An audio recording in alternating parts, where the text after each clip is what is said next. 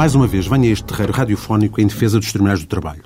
A propósito de recentes notícias num semanário de referência que nos fazem, acerca do Tribunal de Trabalho de Lisboa, um retrato desmoralizador para os cidadãos e empresas que aí demandam uma justiça pronta e desmoralizado relativamente às diversas classes profissionais que aí labutam diariamente e porfiam para que tal justiça se cumpra.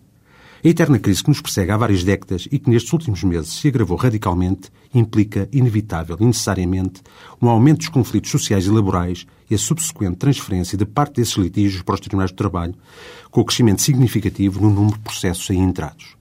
Importa dizer que em muitas dessas ações se discutem, cumulativamente, múltiplas questões, desde os despedimentos em justa causa até ao trabalho suplementar não pago e prestado durante 10 ou 20 anos, passando pela categoria profissional incorreta, faltas dadas ilicitamente descontadas, cláusula de um contrato a prazo, etc.,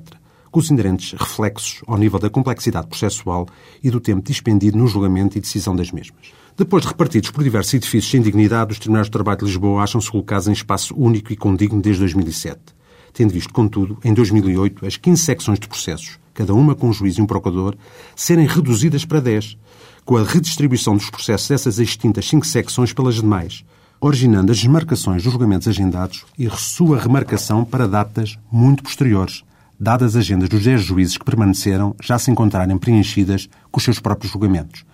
Muito embora o Conselho Superior da Magistratura tenha colocado alguns juízes auxiliares em reforço do quadro de juízes, certo é que se assista a uma saída drástica e sem retorno de funcionários de justiça, havendo secções que, ao invés de cinco, têm dois e três funcionários, com a consequente paragem de muitos processos na Secretaria, inclusive recursos. Também ao nível do quadro do Ministério Público se tem assistido a reduções e flutuações que afetam seriamente o acompanhamento e andamento dos processos de acidentes de trabalho na sua primeira fase, o atendimento do público, a propositura ou contestação de ações em nome dos trabalhadores ou do Estado e o despacho nos restantes processos.